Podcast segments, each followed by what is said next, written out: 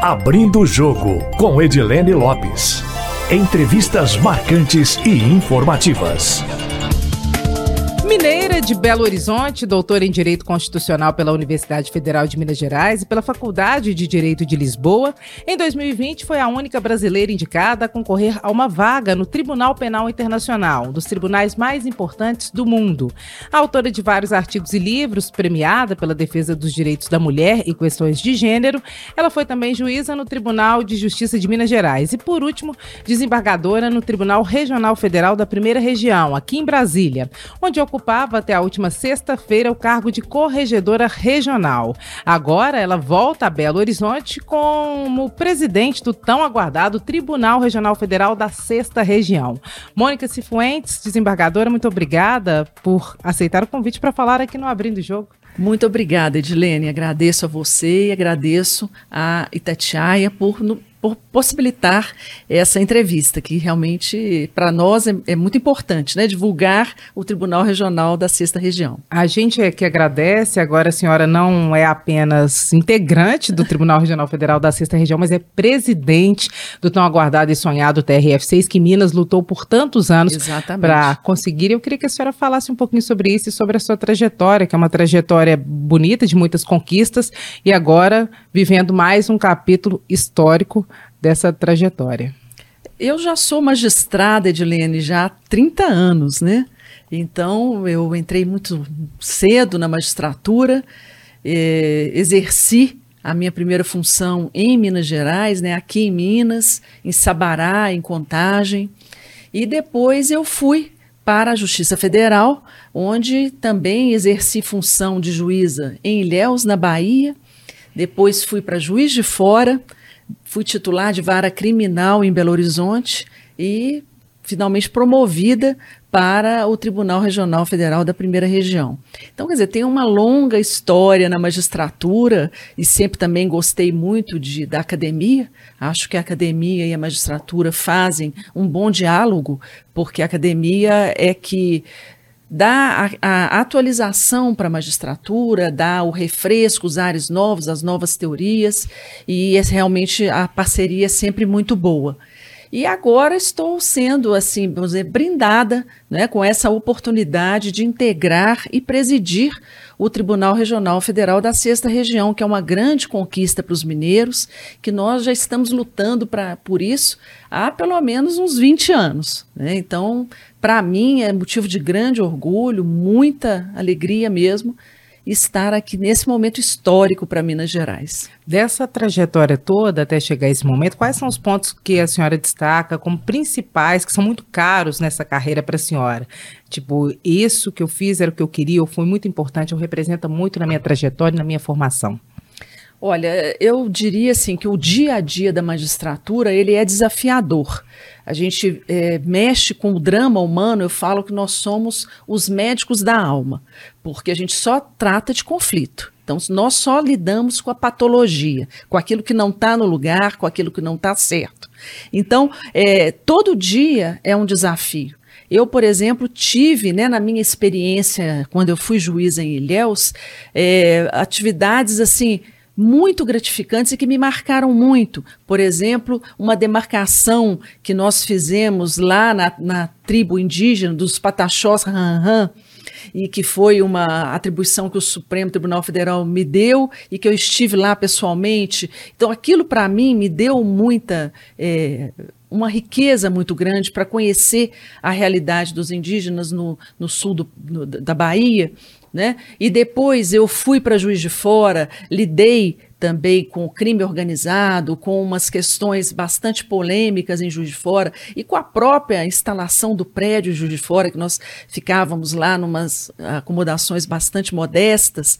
Então a integração com a equipe de Juiz de Fora, com os servidores, foi para mim uma das coisas mais gratificantes da minha carreira, porque nós só pudemos fazer tudo que fizemos em Juiz de Fora trabalhando em equipe. Eu falo que o juiz, ele nunca trabalha sozinho. Hoje em dia, existe nas grandes corporações essa ideia de grupo. Ninguém faz nada sozinho. Você precisa de ter uma equipe sempre com você e que esteja entusiasmada. Né? É, fui depois para a vara em Belo Horizonte, né, uma vara criminal, trazendo também grandes desafios. Por exemplo, no, até no sul da Bahia e em Minas também, eu cuidei de questões de adoção internacional e verdadeiras máfias organizadas pa, para poder eh, fazer essa eh, levar essas crianças para o estrangeiro. Né? Então tem vários casos que marcaram a minha trajetória no Tribunal da, da Regional Federal da Primeira Região. Eu atuei no crime então, pude conhecer de perto a, a, a, realidade do tráfico de pessoas, do tráfico de drogas, que é muito, né, infelizmente, do tráfico é, é, é, muito marcante, ou seja, tem uma presença no norte do país. E agora, como corregedora, né, quando eu fui a, até pouco tempo, é, também trouxe essa experiência de conhecer a realidade do norte do país. E eu fiquei encantada com a riqueza que nós temos. Nós precisamos conhecer o Brasil, conhecer a realidade do nosso povo, das coisas que são feitas, de como o progresso está chegando né, no, nas regiões do norte. Eu tive em Rondônia, no Amapá, tive em Cruzeiro do Sul, né, no Acre, é, em Rio Branco, tive em Oiapoque, Laranjal do Jari. Foi uma experiência riquíssima em Roraima, onde eu pude analisar a questão dos, do, dos venezuelanos chegando em Boa Vista. Né? Então, assim, é, a, a magistratura, para mim, foi sempre motivo de muita alegria, porque sempre me fez aprender muito. E, com isso, conhecer melhor a realidade brasileira. Porque nesse momento da carreira, a senhora, que era integrante do TRF1, que fica aqui em Brasília, pediu transferência para o TRF6, foi o a primeira integrante do TRF6 e agora é presidente do Tribunal Regional Federal da Sexta Região. O que, que representa na carreira da senhora esse momento? O TRF6 vai ter algo que outros tribunais regionais federais não têm? Eu agradeço essa sua pergunta, Edilene, porque várias pessoas me perguntam isso, né? Mas por que você vai sair da sua zona de conforto aqui em Brasília? Eu tenho uma casa, eu já estou aqui há mais de 20 anos, minhas filhas nasceram em Brasília, né? Tem, amigos, tem praticamente uma segunda família aqui em, Brasília que é formada pelos meus amigos. E, no entanto, estou aceitando esse desafio de voltar para Belo Horizonte e é uma cidade diferente daquela que eu deixei há 20 anos atrás. A realidade hoje de Mineira é muito é, diferente daquilo, né? Basta ver o quanto que o mundo desenvolveu nesses 20 anos e que em Belo Horizonte não é diferente. Mas eu fui assim, como eu sou muito movida por desafios, e essa ideia de construir um tribunal do zero, né, quer dizer, criar um tribunal novo, totalmente virtualizado, informatizado e com essa nova realidade pós-pandemia, do trabalho virtual, do trabalho do né, o, office home, né? Home office, eh, desculpe-me, do home office, da, das pessoas trabalhando mais em casa e também do processo ser totalmente eletrônico, porque aqui em Minas, no TRF6, nós não teremos nenhum processo em papel todos os nossos processos serão eletrônicos. Isso traz desafios de informática, de TI, de inteligência artificial, coisas que nós vamos ter de começar a implantar aqui para que o nosso Tribunal de Minas seja um tribunal modelo. A ideia é criar um tribunal modelo que traga um atendimento mais rápido ao cidadão e que processe as causas judiciais de uma outra forma, com uma outra mentalidade. É um desafio gigantesco, né? Mas é isso que nós estamos nos propondo, eu e meus colegas, obviamente, como eu disse, ninguém faz nada sozinho. Eu e meus colegas, desembargadores, que estão, nós estamos com uma, um grupo de desembargadores extremamente atuante, assim, entusiasmados com a criação do TRF6 e também de servidores entusiasmados com essa ideia. Então, nós temos um, um ambiente no TRF6 hoje propício para essas grandes mudanças. Dos seis tribunais regionais federais no Brasil, o sexto agora é o Tribunal Regional Federal em Belo Horizonte. Esse é o único que é totalmente virtual. E virtual significa o quê? É, que os processos não são de papel, mas alguém atende presencialmente. Como é que é isso? Como é que vai funcionar? Ah, é, também não vai ser. A ideia não é ser uma justiça telemarketing, não, né? Ligue um para recurso, ligue dois para apelação, não, nada disso, não. Vai ser uma, obviamente, uma forma híbrida. Nós falamos que é um, um um, tribunal é, totalmente virtual, porque nós não teremos processos é, de, papel. de papel. Os outros tribunais também estão partindo para estão chegando nesse ponto. Aqui não, nós já vamos começar sem papel. Então, isso traz novos, novas tendências na, na, análise desses processos, com o uso principalmente de inteligência artificial, ou seja, processos que são iguais, né, nós podemos é, utilizar de padrões de julgamento que possam atingir a todos. Claro que há situações específicas e que para isso existe o juiz de carne e osso. Né? Nós não podemos deixar tudo para a máquina. Há os processos de massa que são todos iguais e que, portanto, merecem soluções idênticas. O que, que acontece hoje? Acontece hoje em dia é que, às vezes, um processo é analisado por um juiz, tem uma decisão, o mesmo processo analisado por outro igualzinho, tem outra decisão. Então, se nós caminharmos para a inteligência artificial nesses processos de massa, nós então é, obteremos uma, uma uniformização maior dos julgamentos. Mas isso não exime a justiça, por exemplo, de analisar casos específicos. São chamados hard cases, né? São aqueles casos que são complicados. Por exemplo, o caso de Brumadinho e Mariana, que vai estar aqui conosco, né, na sexta região, porque aconteceu aqui e o tribunal, então, é, da sexta região vai é, ter a jurisdição sobre é, os recursos, decisões que ocorrerem nesse processo. Sobre Mariana e Brumadinho, agora nós estamos prestes quem sabe, a fechar esse acordo, a repactuação do acordo em relação a Mariana. Brumadinho já teve um, um fechamento, mas os processos continuam, né? Há recursos, é, o que, que ainda fica no TRF6? Né? É, fica porque esse processo de repactuação ainda está em andamento com uma, uma boa perspectiva, aliás, eu diria uma excelente perspectiva, desde que o Conselho Nacional de Justiça tomou a si essa repactuação de uma solução aí, a, pelo menos a curto prazo. Pode ser que ela venha em agosto ainda? Pode ser que ela venha, eu acredito que até setembro, né? É, mas, mesmo com a repactuação, nós teremos a execução desse acordo. E a execução não é uma coisa fácil. Ficará a cargo da Justiça Federal em Minas deliberar sobre isso, como será feita essa execução.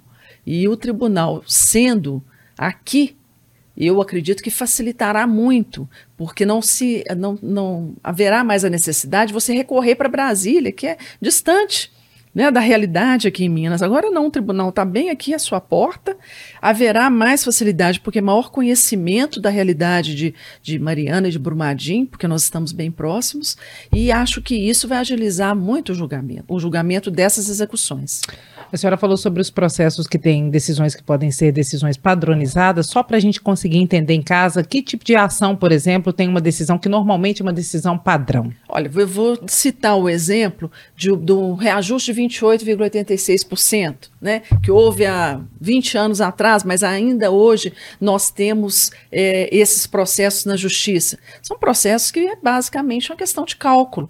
Né? Então, hoje, eh, nós podemos, com isso, fazer uma decisão padrão que atinja a todas as pessoas. Eh, suponhamos que amanhã o governo detenha um, um reajuste qualquer aí e que o Supremo ou um órgão superior decida que aquilo deve incidir, eu estou criando uma hipótese, né? Incidir sobre os juros de caderneta de poupança.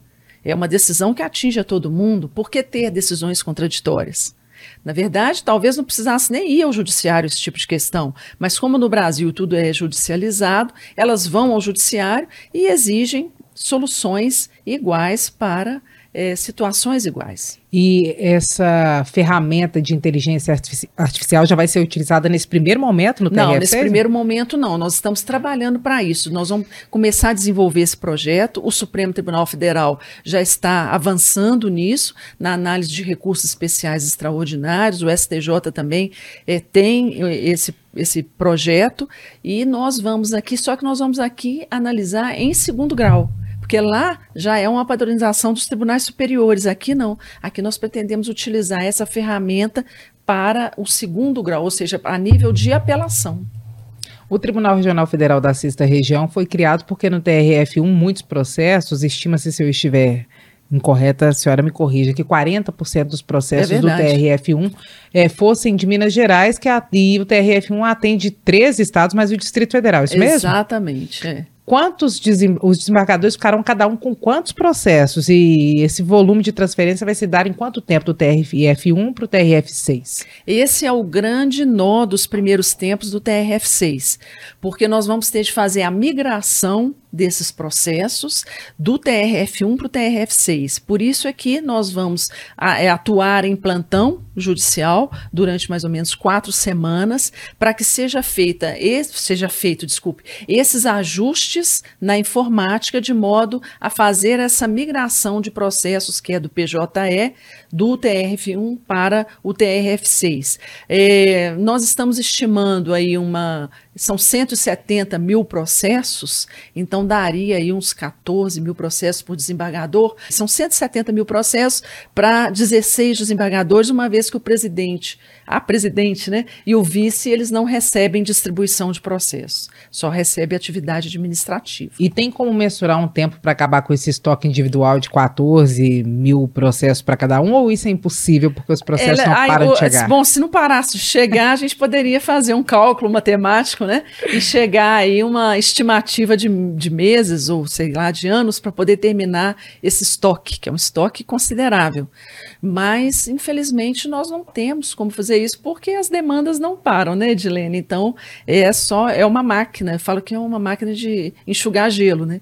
Porque vai chegando novos processos. E a tendência até com a instalação do Tribunal Regional da Sexta Região é que suba mais processos, né? Ou seja, uma demanda que está reprimida na primeira instância, ela suba para a segunda instância e esse número até aumente consideravelmente. Quanto tempo normalmente poderia tramitar um processo no TRF1 que com a criação do TRF6 esse tempo pode diminuir para quanto? É uma análise também que nós temos de fazer porque vai depender de vários fatores, entre eles a, a, utilização da informática, que, como eu disse, é o nosso grande nó, porque ultimamente nós temos na Atualmente, na nossa seção judiciária aqui de Minas, nós temos 22 pessoas trabalhando na informática, sendo que apenas oito são especificamente da área. No Supremo Tribunal Federal, há 160 pessoas trabalhando só na informática.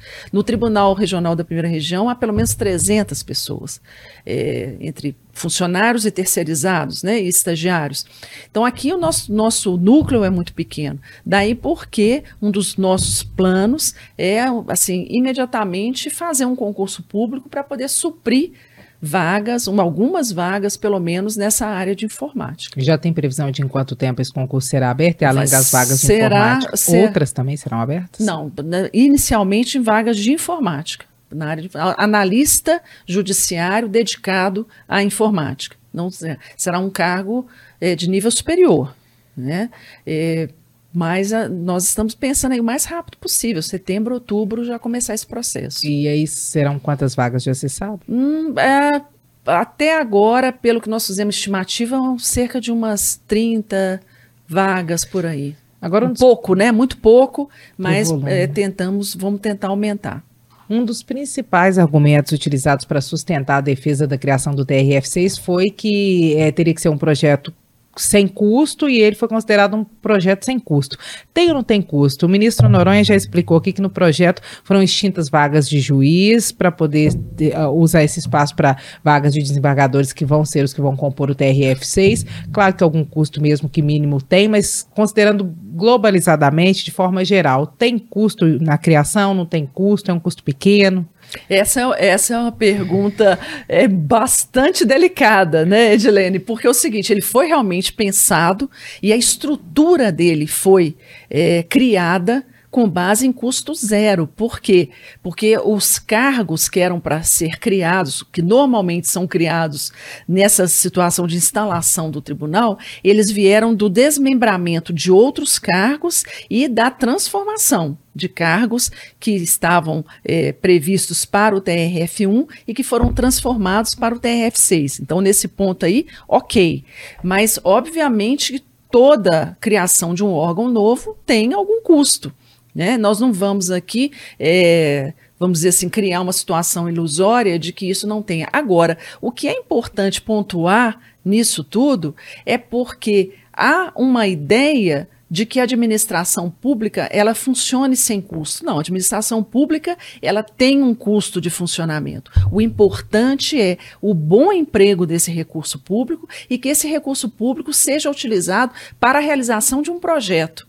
O projeto do TRF6 para Minas, ele vale a qualquer vale todo centavo que se investir nele. Por quê? Exatamente por isso, porque vai trazer para Minas uma justiça mais ágil e vai também ser um marco nessa nosso poder judiciário, acredito eu, do sentido de dar uma nova noção, uma nova cara para o Poder Judiciário, modernizando e utilizando principalmente sistemas modernos de gestão. É isso que nós vamos focar na gestão dos recursos públicos de modo a otimizar não só o andamento dos processos, como o próprio funcionamento do tribunal. É um projeto modelo? É um projeto modelo, sem dúvida. É daí porque eu estou tão entusiasmada e meus colegas também que estão né, comigo nessa empreitada estão tão entusiasmados, porque é um projeto novo, um projeto desafiador e que vai mudar a cara da justiça brasileira. Desembargadora dos seis tribunais regionais federais do Brasil, algum tem uma presidente mulher? É normal?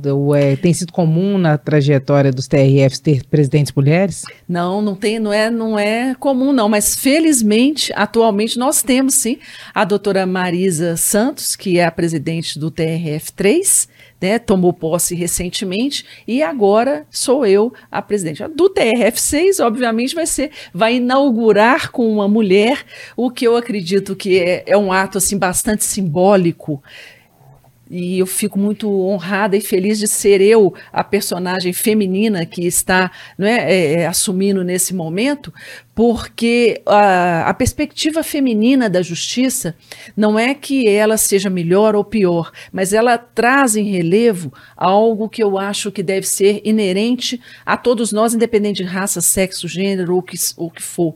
É a sensibilidade com o sofrimento humano.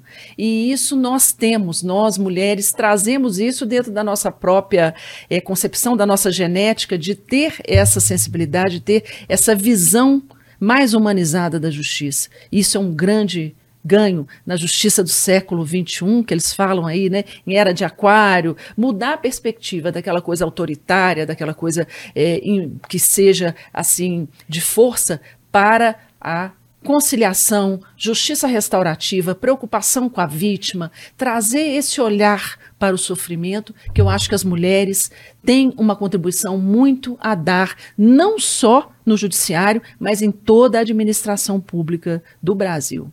E as mulheres têm seguido a carreira da magistratura? O número tem aumentado, diminuído? Como é que é a presença Nós da mulher? Nós tivemos um período aí em que, anos 90 e até, vamos dizer, há uns 10 anos atrás, que o número de mulheres na magistratura era crescente. Havia, inclusive, um momento, houve um momento em que nós fomos na, primeira instância, né? Nos órgãos superiores, infelizmente, não, sempre muito poucas. Mas na primeira instância houve um momento em que nós superamos o, no, o número de homens na magistratura, na primeira instância.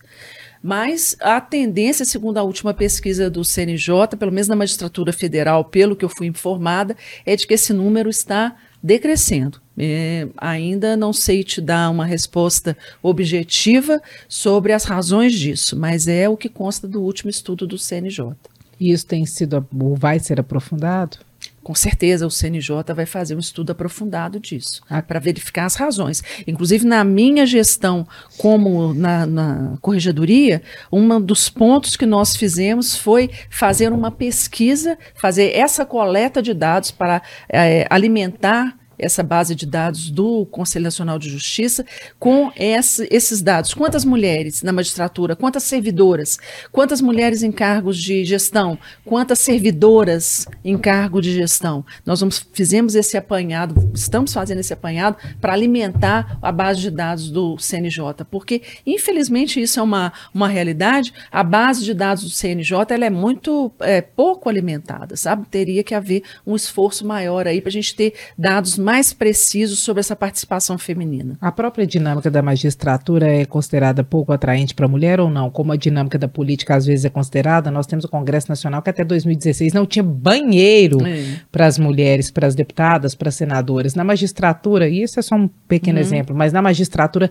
também é, há isso, assim, uma profissão formatada para homens, onde mulheres é, não são tão bem acolhidas quanto os homens são? Nós viemos de um sistema em que a realidade é, é, é sim um ambiente que foi construído, um ambiente masculino, é um ambiente da política, o ambiente da magistratura, são ambientes notoriamente. E olha, eu vou te falar, até nos, no âmbito da academia, é, as mulheres ainda sofrem né, dificuldades, têm resistência. Acredito que no âmbito do jornalismo também, isso é uma realidade cultural, não é, até não é só nossa, a gente pode até fazer comparativos aí, o mundo todo sempre se ressente dessa inserção da mulher, maior inserção da mulher no mercado de trabalho. Então, quer dizer, isso é uma coisa histórica. Mas a magistratura, sim, é um ambiente masculino que nós estamos tentando aí furar. Você vê, é, na última lista para o Superior Tribunal de Justiça, candid é, de candidatos a, a cargo de ministro, não houve, eh, havia mulheres inscritas e, no entanto, eh, a lista de quatro não houve nenhuma, nenhuma mulher foi eh, escolhida pelo Superior Tribunal de Justiça para integrar essa lista. há poucas mulheres na, no, superior, no Superior Tribunal de Justiça, muito poucas, salvo engano, cinco ou seis, na, no, no Supremo Tribunal Federal, apenas duas. Então, nós temos, sim, essa falta de mulheres na, nos órgãos superiores e temos que lutar por isso, para que essa representatividade seja maior. Na política, você vê que tiveram que criar uma cota, assim, quase que um incentivo para os partidos políticos lançarem candidaturas femininas, caso contrário, nem iria aparecer. Então, acho que é uma questão de ser pouco atraente, sim, mas é também uma questão cultural, que as mulheres também sabem que elas entrando na magistratura, elas não terão ascensão as oportunidades de ascensão serão muito poucas, muito pequenas.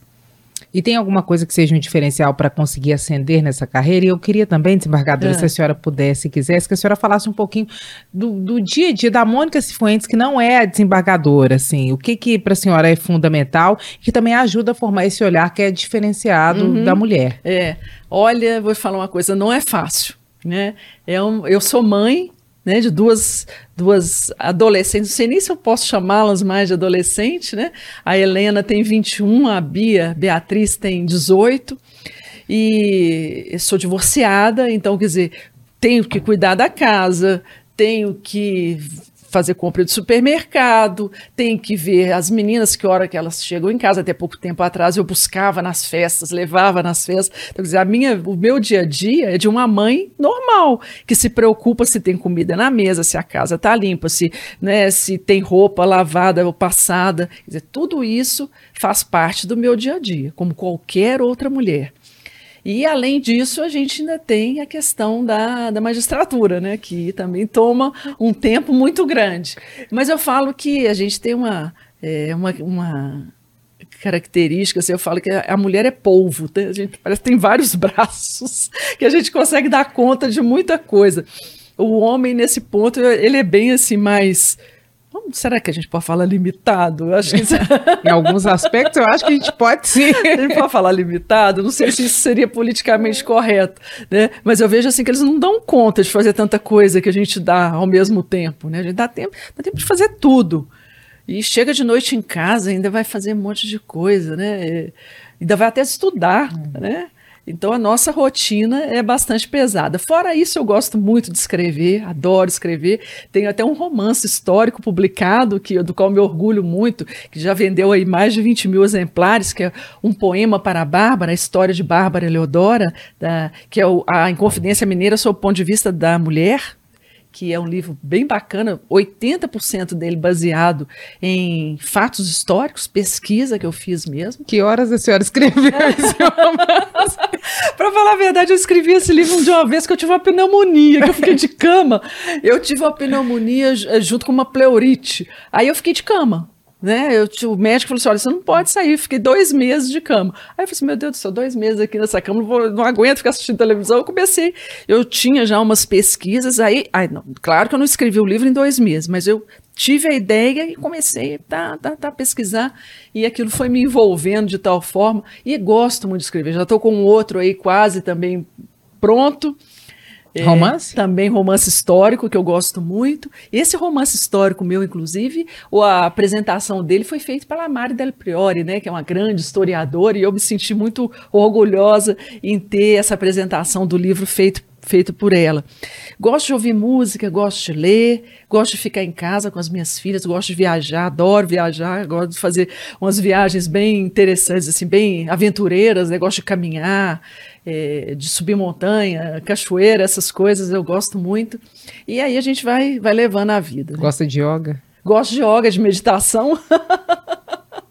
Adoro, faço meditação se eu não fizer diariamente pelo menos 10 minutos, eu não, não sou ninguém. Tem que fazer. Pessoal, Para restabelecer minha saúde mental, mental, espiritual e entrar né, em conexão aqui com a, comigo mesma. O pessoal tá ouvindo falando, gente, mas como é que ela faz isso tudo? E a mulher tem uma questão que é necessidade também, né? Porque se a gente não fizer, a gente fica para trás, né? É, é verdade. Porque na nossa, spa, nossa oferta com, não tá A ali. gente nasce também, sabe, Edilene, além de tudo, claro, uma imposição, né? Cultural, social, que a gente tem de dar conta de tudo, mas acho que no fundo toda mulher é uma aventureira, sabe? Toda mulher nasce com, com um bichinho carpinteiro dentro de si que põe ela para cima, põe para fora. É, e, e, você vê, né? As mulheres em geral são assim, a gente está sempre fazendo muita coisa.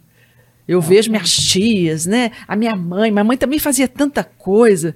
As mulheres que eu conheço, todas elas são aventureiras e, e faz, fazedoras de coisas. E movem o mundo. É, movem o mundo, isso mesmo. Desembargadora, é, conta pra gente um, um pouquinho, e aí muita gente em casa tem essa dúvida. Quais são os processos que são de competência da Justiça Federal que vão parar no Tribunal Regional Federal por exemplo? Sobre quais assuntos? Porque não é tudo que vai, né? Não, todos os processos relacionados ao direito previdenciário, né, é quando tem vara federal, porque a, a, justiça estadual às vezes pega uma competência delegada, ou seja, ela julga essas causas, mas essas causas são da justiça federal. Então, é, essas questões de, é, por exemplo, seguro defeso do pescador que ele tem que receber, aposentadoria, retificação de cálculo de aposentadoria, é, o caso, por exemplo, do trabalhador rural para ter esses benefícios, tudo isso é julgado na Justiça Federal. Nós julgamos os, o, todas as ações que são propostas contra a União então, isso, é, se você tem uma ação indenizatória a propor contra a União, ela vai para a Justiça Federal. Os crimes federais, em geral, os crimes ambientais, são da competência da Justiça Federal. Os crimes, por exemplo, de tráfico internacional de pessoas, de armas, é, tráfico internacional de drogas, tudo isso vai para a Justiça Federal. Crimes cometidos a, a bordo de aeronaves, né, de navios e tudo isso vai também para a nossa competência. Então, há uma gama muito grande aí de ações que são da competência da Justiça Federal, crimes, por exemplo, praticados por prefeito, quando eles desviam verba federal, ações de improbidade praticadas por é, deputados estaduais ou prefeitos, vereadores, quando utilizam verba federal, também é da competência da Justiça Federal. Então, a, a, o nosso âmbito de ação é muito grande. Com a nova lei de improbidade agora, o número de processos... De improbidade diminuiu, diminuiu, um é, diminuiu bastante. A senhora considerou positivo, negativo?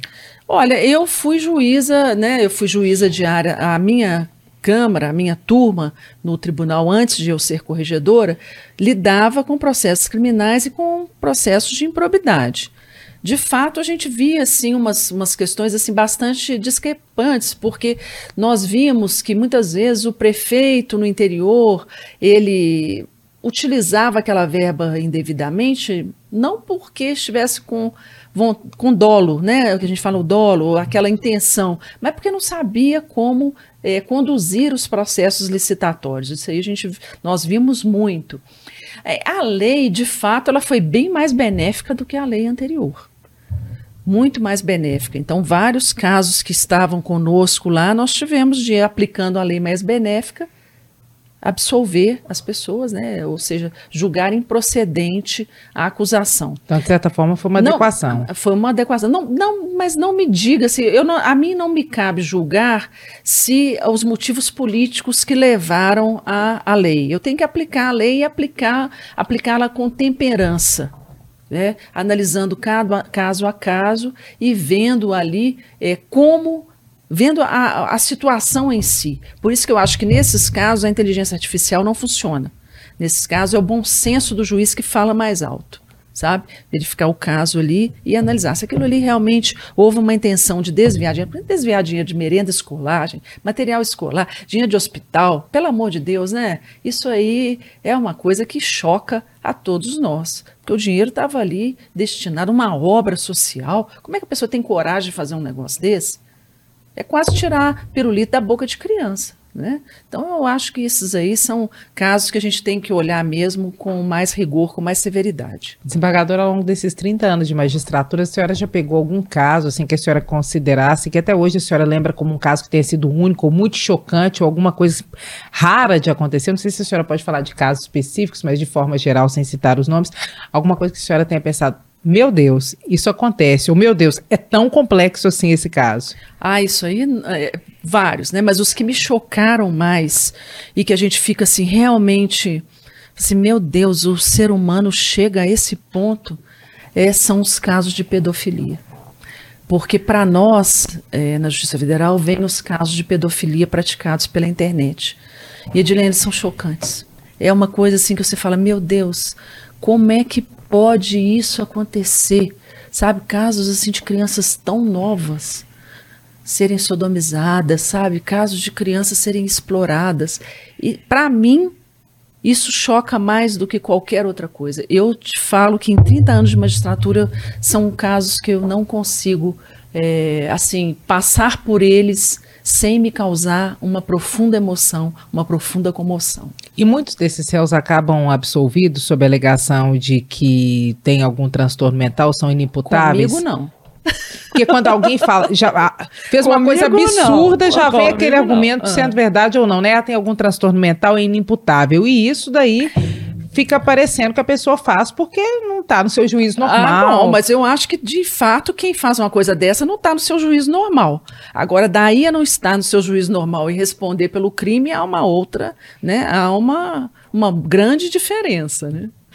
E essa é uma questão, né? Porque Isso aí, para mim, foge da normalidade, foge da, da humanidade, do ser humano que cada um tem dentro de si e que é essa centelha divina que existe dentro de nós e que faz com que nós sejamos realmente é, seres humanos. Então, aí, para mim, isso é muito grave. Então, com a senhora, não, não Comigo, passa. Não. Comigo não passa, não. Ai, desembargador, esse papo tá bom, é. tá ótimo. A gente tá chegando no finalzinho. Vamos fazer um bate-bola rapidinho. Eu dou uma palavra, a senhora devolve outra? Bom, senhor, Vamos lá. Vamos ver se eu consigo, né? Quem faz isso tudo, né?